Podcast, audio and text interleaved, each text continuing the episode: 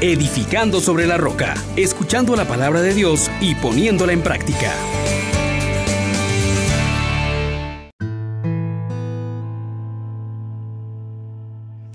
Paz y alegría. Les saluda el diácono Carlos César. Bienvenidos a Edificando sobre la roca. Una vez más, gracias a Dios por su misericordia, en especial en este día en que iniciamos la cuaresma con el rito de la ceniza. Dispongámonos a vivir con intensidad este tiempo, que la gracia de Dios y su Santo Espíritu nos acompañen. Oh gran poder de Dios, enciéndenos en tu fuego el amor. Oh Espíritu, que vienes de lo alto, llénanos de Dios. Oh Espíritu, óleo santo, úngenos en el amor. Meditemos con la lectura del profeta Joel, capítulo 2, versículos del 12 al 18. Ahora, Oráculo del Señor. Conviértanse a mí de todo corazón, con ayuno, con llanto, con luto. Rasguen los corazones y no las vestiduras.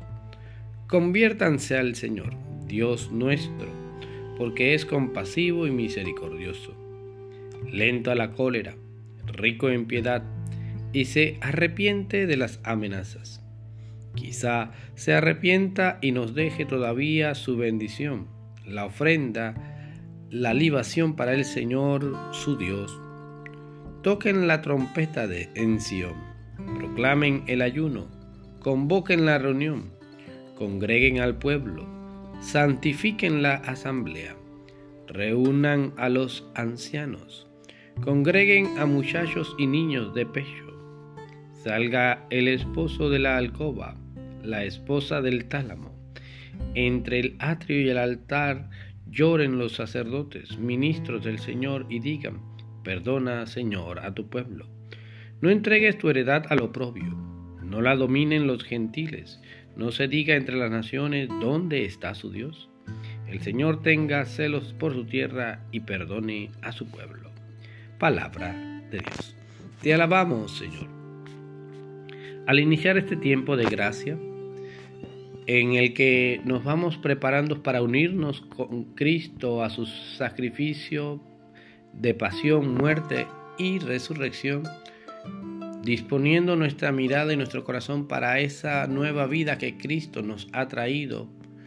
Es necesario, hermanos, hermanas, que nos demos cuenta de cuán necesitados estamos de la misericordia de Dios, de cuán necesitada está la tierra de la salvación que se ha obtenido en Cristo Jesús. Nos damos cuenta de cómo cada día, cada instante, la humanidad va contra los mandatos de Dios. Y al hacer esto, va contra sí misma volviéndose enemiga de sí y trayendo toda clase de perversión, toda clase de degradación humana. Y entonces, este es un tiempo en que Dios nos invita a volvernos hacia Él. Convertirse, palabra que vamos a escuchar mucho en cuaresma.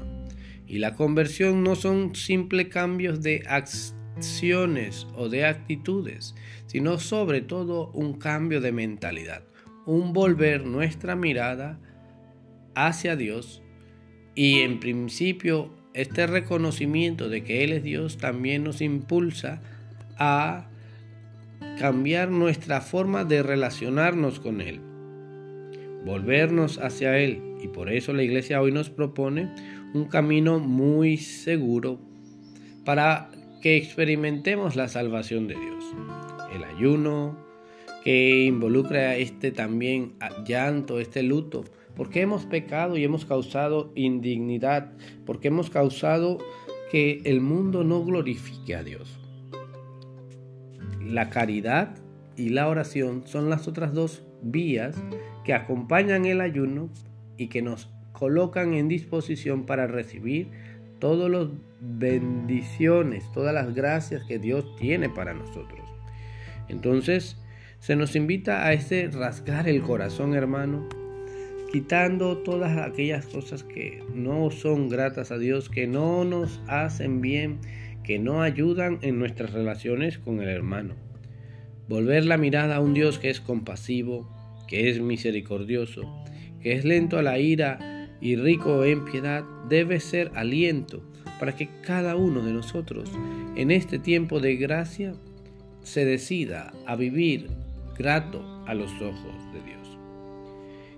Tengamos pues entereza en este trabajo.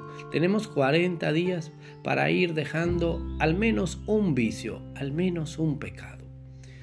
Con constancia, perseverancia y con la acción del Espíritu Santo podamos llegar a la Pascua también habiendo muerto con Cristo para resucitar con Él. Que la bendición de Dios, Padre Todopoderoso, permanezca con ustedes. Y de Jesucristo el Señor les salve de toda insidia del mal, y que el Espíritu Santo Paráclito les conforte para esta lucha y perseverar hasta el final. Amén.